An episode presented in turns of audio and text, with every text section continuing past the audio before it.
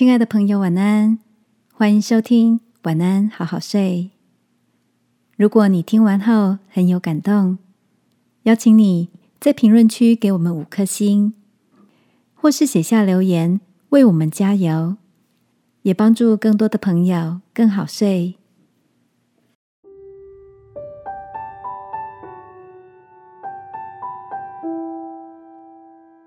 快下来，有你的礼物。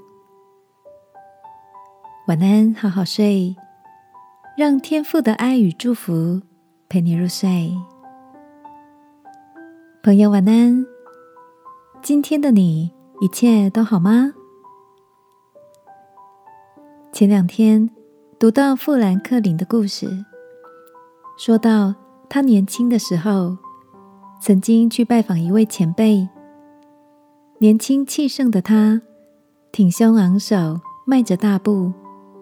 才进门，就一头撞在门框上。迎接他的前辈看到这一幕，笑笑的说：“很疼吗？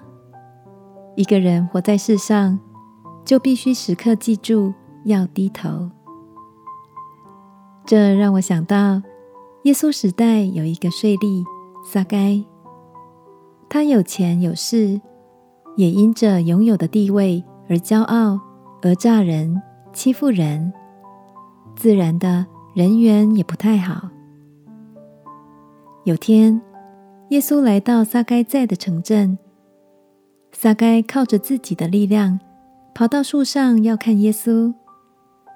在人群中的耶稣对他说的第一句话是：“撒该，快下来，今天我必住在你家里。”从树上下来的撒该。